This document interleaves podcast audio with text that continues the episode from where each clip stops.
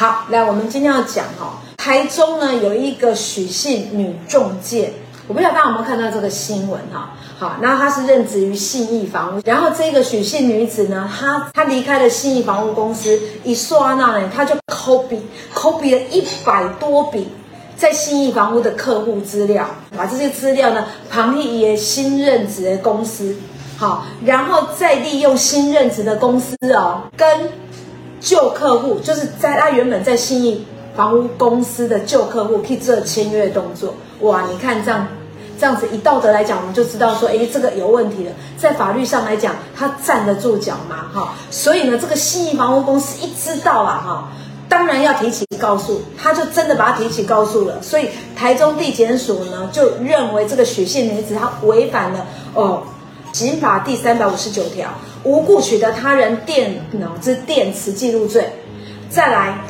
刑法第三百四十二条，背信罪跟营业秘密罪。哦，我们有时候想一想，啊，那这个都是我努力来的，都是我建档的，我我在新义房屋公司我跑来的啊。可是为什么现在新义房屋要告我？台中地检署还还说你有罪。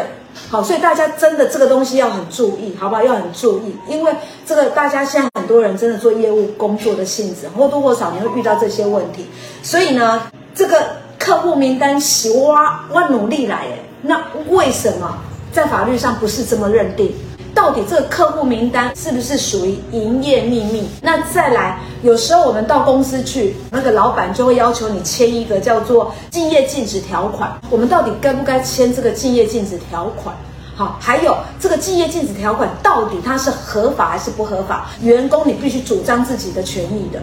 所以呢，一开始。就是针对这个新闻话题呢，我们就要帮大家理清楚这一些非常重要的观念。好，OK，好，那这个客户名单到底是营业秘密吗？来，律师。客户资料到底是营业秘密，我们就要看从从这个营业秘密法第二条的这个要件来看。那我们简单来讲，第一个就是说，如果说它本身有一般人所不知悉的，哈，就是属于有秘密性的，这个就是属于营业秘密。那当然，客户资料当然是属于一般人不知道的，当然就是是属于有秘密性的部分。那第二个要件，我们再来看说它到底有没有这个。营业潜在的经济价值，那当然这个客户资料，当然如果说你是做房仲或者是你是做保险，嗯、那这个东西，这个客户资料当然是有经济价值，你以后可以去开发嘛，你可以去成交你的物件嘛，嗯、那当然一定是有经济价值。那第三个，我们就要看说到底哦，是不是所有，是不是所有人已经采取合理的这个，所有人采取合理的保密措施？嗯，好，那但这个部分就是说，如果今天假设你的好，你的公司有跟你签这个保密的契约，说你所取得的这个。你工作中所取得的这个客户资料，你以后不能拿去做使用。嗯，好，那这个时候就就已经是有约定说这个是属于属于说是属于说是属于说机密的资料。嗯，那这个时候如果你一直把这个部分带走，还是去做开发，那这个时候就就违反所谓营业秘密的问题。可是我常常看到有一些公司，他也会直接在那个文件上面，就是给它贴上，就是把它打上机密。对，好，机密两个字去做标注。那请问这个算不算是呃属于这个营业秘密的范围？对，那呃如果说他通常这个文件有打上机密哦，基本上这个部分就同时他要保存的措施，比如说他今天如果是电子档，你可能锁到电脑里面，可能嗯这个资料夹有上锁要加加密的这个动作是。那不是，比如说你这个电脑本身一般这个客户资料可能是存在一个一个。云端的范围可能是有一般人才，某些人才可以去看的。这种、嗯、这种情况之下，或者是说你今天好，你这个纸本印出来之后，你可能这个客户资料放在某一个某个柜子里面是有上锁的。嗯、那我会建议说，这个柜子本身可能也要写说是机密，可能你类似这样的一个标示，说这个东西是机密的资料。嗯、那其实就这个部分就会是属于营业秘密的范围。那我们常常其实，甚至我们我之前曾经有办过啦，就是有有。有员工离职之后到到公司去偷做，就是有机密资料柜里面的一些资料。那像对，那像这种情况就很明显，就是老板已经说这些是机密资料，那把它上锁，那你还把它拿去，可能你又被摄影机摄影到的情况之下，那这个部分就会是属于营业秘密的范围，因为公老板确实有把它上锁，也放在一个范围内，那你去去翻找的情况之下，就会有涉及到营业秘密的问题。了解，好，所以。第一个，我们已经知道了客户名单，哈，客户名单，好，是营业秘密吗？好，的老板的认知跟员工的认知，你只要牵扯到有三个要件，第一个要件就是有各自的，第二个有经济价值的，第三个陶根已经跟你签署了保密契约的，黑等汤配哈，好 OK 好，再来再来，我们讲到这个竞业禁止条款哈，很多公司你一进去任职的时候，老板手就也给你强征。好，你就是一定会叫你签这个竞业禁止条款。那竞业禁止条款它到底它到底是什么？我们先请安律师告诉我们好不好？什么叫做竞业禁止条款？来，那大家一定有很常听到这个竞业禁止。对，那其实是说，如果你到一个新公司任职，那可能。公司会避免避免员工离职之后，他可能带走一些营业秘密，或者是一些技术跳槽其他公司，造成公司的这个损害嘛。所以他就约定说，你离职后一定期间，你不能不能从事跟公司所所经营所相同领域的这个这个公司去做任职。好，那所以在新闻我们刚刚提到那个新闻，如果你今天是。假设你在在信信昌房屋任职，嗯、然后他可能跟你约定说不可以到其他的中介店去做任职，嗯、那当然就会影响到你的生计啊。是那我们就会讨论到说，到底签了这个。嗯这个一这个竞业禁止条款，那后面是不是会生效？因为你如果不签，那你其实你这个工作你就没办法进去嘛。对。但是我们现在今天要跟大家讲的是说，签了之后，嗯，有没有效？我们才透过这个呃这个新闻再跟大家解释一下。嗯。那第一个部分，我们就说到，就是说公司有保护的正当的利利益，就是所谓的营业秘密嘛。比如说客户的名单我要保护啊，有些技术我要保护啊，可能公司有一些商标，有一些专。有些专利它可能需要技术，甚至一些营业的营业秘密的技术要需要保护。那这个部分就是公司有说要所需要保护的营业秘密。好，那第二个部分就是说。这个劳工就是你所担任的劳工所担任的职务，可能接触到公司的这个营业营业秘密，那当然就是会接触到客户的名单，那他就是会要求你说离职后你不可以从事相同的工作。那第三个就是说竞业禁止的范围，哦，比如说今天期间范围跟活动区域，嗯，哦，有没有逾越合理的范畴？简单来讲就是说，如果假假设你从事中介的工作，嗯，哦，他可能约定，他跟你讲说，这可能离职后一年内你不可以再不可以从事中介的工作。啊，那但如果今天老板有限制说，比如说他是在内湖，他的店是在内湖，他限制你说一年内不能在内湖啊这这边同一个同一个区域去做中介工，那这个部分是属于合理的。好，那这个范围就没有逾越合理的范围。那如果跟你讲说，你十年内你都。都不可以在台北市从事中介工作，那这样听起来就你就听到，你今天来听你就知道，这个就绝对是不合理的，因为你本来就是从事中介的工作，你很有经验，他绑你说你十年不可以在台北市做，那这个范围又区域又是太大了，那这情况之下就是不合理的，所以我们就是说用你长用你的自己的。判断去去去想说，哎，如果你原本老板的店是在内湖，那可能他限制一年内不能做，那这个就是合理。但是如果是时间跟地点超越了，嗯、比如说台北市这么大，他就跟你讲说整个台北市你都不能做，啊、然后又跟你绑说十年，那这个部分就是不合理的。所以你签了这个条款，就会是无效的条款。也、嗯、就是说，他必须要假设在一年内你不可以在内湖做，那可能他必须要给，比如说你一个月底薪是三万块，那他就是变成这一年内要补偿，至少要补偿你不。不可以低于百分之五十，也就是说不可以低于每个月要给你补偿金一万五，要给你到一整年，好，那这个条款才会变成是有效。如果说他跟你讲说一年，好，一年不可以在内湖从事中中介的工作，可是他又不给你补偿，那很抱歉，你刚你签的这个条款一样是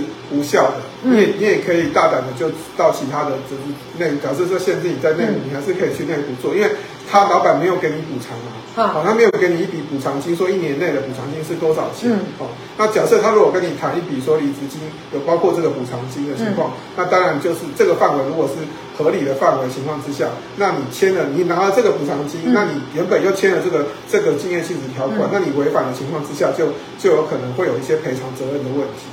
了解哦，所以这样我们理解吗？就是说那个竞业禁止条款我们可以签。可是你要知道，在什么样的状况之下，其实你的权已经是受损的。好，一定只要是人跟人之间，一定会有一些摩擦，或者是你需要调整，或者是需要什么的。好，所以今天呢，真的这个是安律师额外补充要给大家的，因为他看到这一个呃这个新闻题目，他就说：“哎，婷嫂，我们真的应该要来跟大家讲讲这个到底录音录影，好，它的尺度。”在哪里？什么样的情况之下叫做偷偷录音？什么样的情况之下叫做保护自己的录音录影？好，所以这个我们一定要把它理清楚，好不好？把它理清楚。好，所以接下来呢，我就要来问一下，来在公共场合，我们可以录音还是录影吗？好，这个我们请安律师先帮我们理清一下。哈，来，对，好，那我们就要跟大家说一下，哈，那并不是所有的公共场合你录音录影都是合法的哦，因为我们的的所谓的妨碍妨碍秘密的这个部分，你刑法三百一十五条之一有规定，就是说你是对于窃听窃入他人非公开的活动，哦，非公开的活动你去做窃入，就有可能会涉及到妨碍秘密的问题哦，嗯，好，那所以。这个部分就是在于说，我们要去理解到说什么叫做非公开的活动。对，哦，那就是在于说，我们其实法律上会讲说，到底多数人、其他人有没有所谓合理的、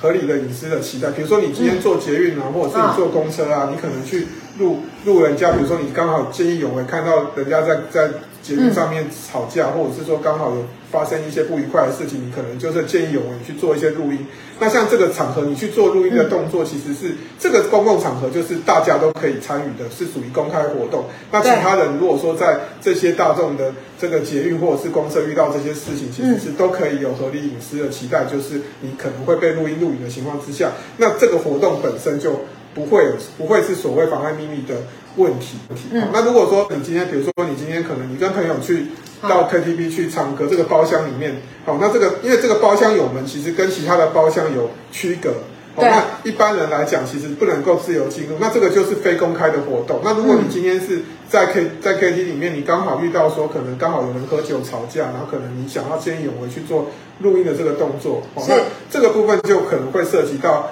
妨碍秘密的问问题，好，所以这个第一个我们要跟大家讲说，在公共场合要看这个东西是不是所谓的。被公开的活动啊，那那我们到底什么样的时候，什么时候啦？好，我们能够偷偷录音、偷偷录音、那偷录音啊，哈，是 OK 的。那什么时候不行？我们再把它拉出来，好，把它拉出来，就是这个妨碍秘密罪，我们把它拉长一点点，看看说，那怎么样？我们这个偷偷录音，在对方。不知情的状况之下，我们做的这个动作，那什么样的情况之下是可以的，是合法的？来，第一个部分就是说，如果你去偷偷录音的情况之下，可能你自己是谈话，比如说你跟对方谈话，你可能，比如说你今天可能有一个类似有一个离婚的官司，你可能是跟你的，哦，你跟你的先生可能有，哦，因为离婚，可能是因为监护权，可能是。为了离婚，可能是监护权，也可能是为了一些可能对，可能先生在外面有其他对对小三其他的对象，那情况之下，你可能要去透过录音去跟他谈判这件事情的时候，那你自己不管你在家里或或者是或者说你在其他的地方，你跟他录音，你跟他讲话这个情况之下，那因为你是谈话的一方，嗯，那所以你今天对方等于是你先生放弃了这个对于这个谈话隐私的这个跟跟秘密嘛，所以他有其他。他也放弃了，说他知道你有可能会录音会录影，所以在这个情况之下，你没有跟他讲录音的情况之下，因为你是谈话的一方，你跟他做谈判、做对质的情况之下，这个录音是属于合法的录音，因为你是你是谈话的一方，所以是没有问题的。OK，哇，这这个其实大家如果理解哈，知道其实是非常重要的，因为这是保护自己哈，明白的哈。对，所以如果你自己就是跟对方已经在谈判了，你就录音吧。好，那还有没有？还有没有其他的？我们录音录影也是合法的。嗯，好，那就是说另外一个状况，如果你今天可能你今天是你跟，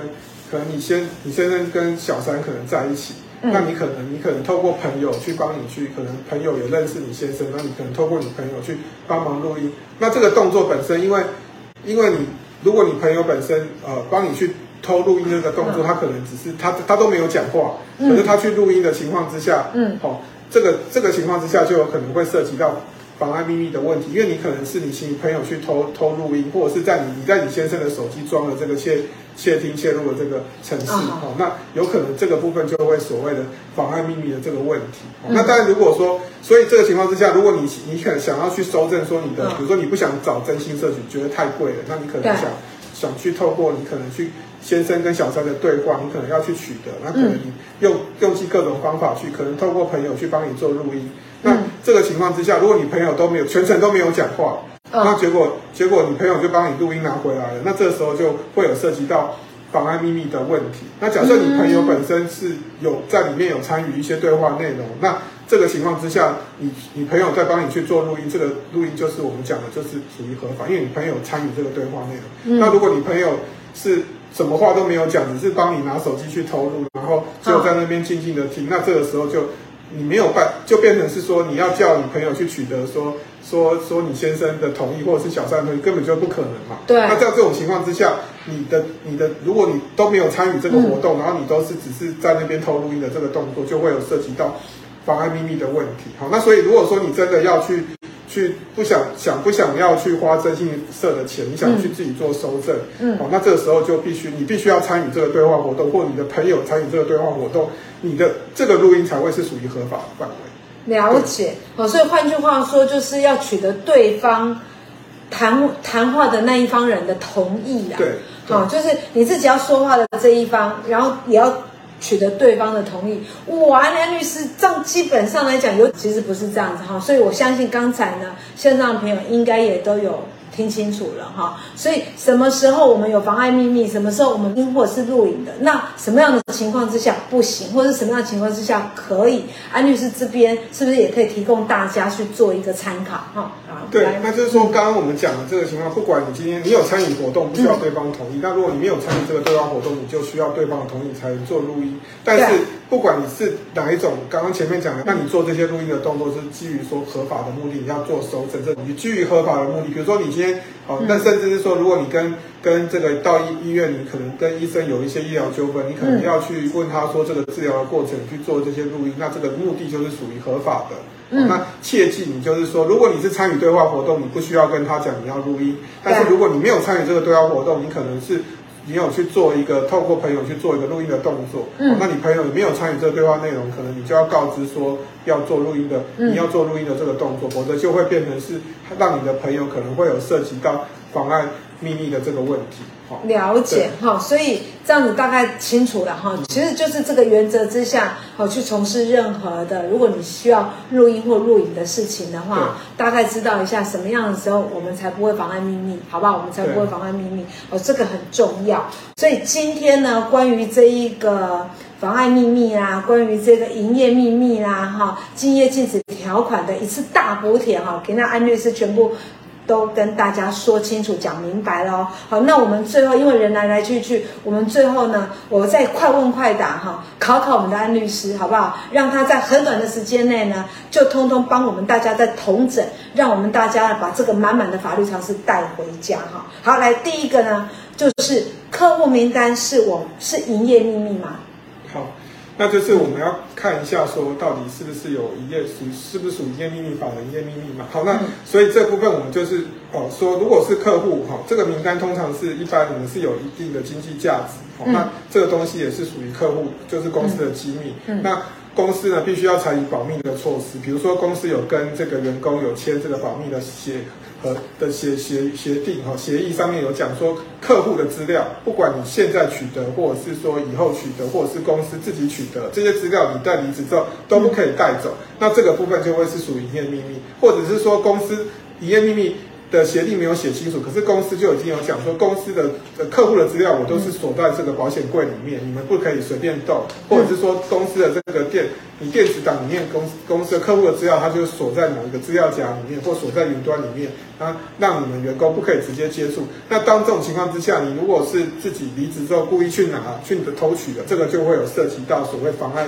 妨碍营业秘密的这个问题。好，大概是这样子。好，盼望等一下哈，我们把这一个结论做完之后，回答你的问题哈。你稍微等我们一下哈。好，再来，老板要求员工签这个竞业禁止条款是属于合法的吗？嗯。那所以这个部分就是说，因为劳基法没有规定说不能跟员工签竞业禁止，但是必须要符合劳基法第九条之一的规定，所列说公司有正当的营业。营业利益啊，然后劳工会接触到公司的机密，嗯、那这个竞业的条款必须要是合理，那雇主要有合理的这个给予合理的补偿金，哦，这四个要件才是属于合法的。也就是说，如果你今天是从事业务的工作，哦，那可能你你可能是在，比如说你假设是在台北市的内湖区从事业务的工作，然后老板跟你讲说一年，哦，一年内不可以离职之后不可以在内湖区从事业务的工作，嗯，OK，那这个情况之下，这个这个所谓的竞业竞竞业条款是合理的，但是公司必须除了给你离质金之外，他可能跟你谈一笔离职金之外，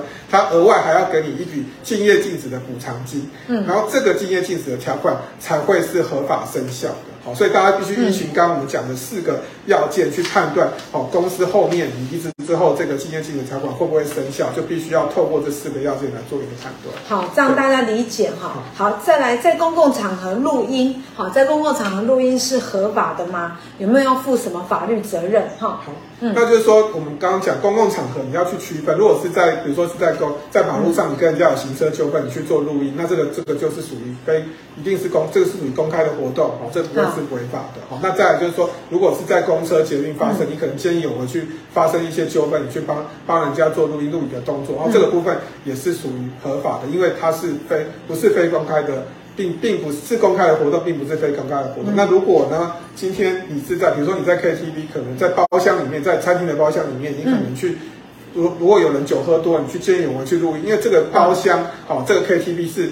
它是属于非公开的活动，不是一般人可以进进出出的。嗯，那所以你做这个录音，有可能就会涉及到刑法三百一十五条之一的妨碍秘密的问题。嗯，所以大家要注意，甚至可能会涉及到所谓通通讯保障监察法二十四条第一项的刑事的责任。哈，所以大家必须要注意到说，是不是你在公共场合录音？哦，这个公共场合是不是属于所谓的非公开的活动？嗯 OK，好，然后最后我们要请安律师告诉我们，什么时候哈，我们私底下去偷偷的录音是属于合法的。好，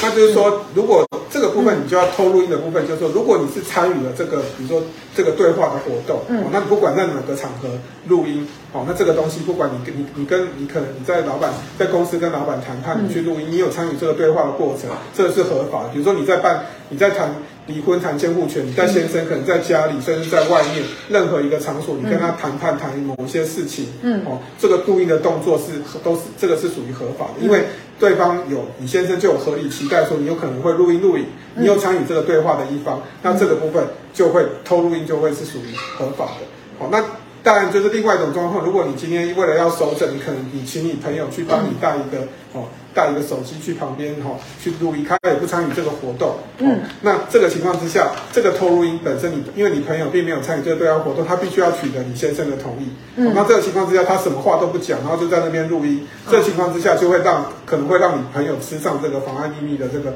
这个官司哈、哦。所以这个情况之下，嗯、这个情况就是非法的。那另外一种状。再来就是说你，你你必基于收证的目的，哈，去做这个录音，才会是属于合法，哈。所以简单来讲，就是说，如果你今天要为了要去，可能要有劳资纠纷，你可能要离婚，要争监护权，哦，你要去谈判，跟你先生谈判，哦，跟老板谈判的情况之下，如果你是参与对话的一方，你基于收证的目的，这个部分就会是属于合法的。但是如果你今天是因为你可能是要去揭发你老板跟小三的不一些一些不伦的事情，那你透过你朋友去录音，他他你朋友就带一个手机在那边听，他也不讲话，他也怕他自己得上麻烦，结果他什么话都没讲，结果他录出来录出来反而是让他更麻烦。对，所以这部分大家要记住这几个要件哦，这个所谓的偷录音才会有合才会有合法这个问题。OK，好的，谢那谢谢大家来收看早安婷嫂喽。OK，好啦，那我们早安婷嫂就下次见啦，欢迎大家留言了哈，拜拜。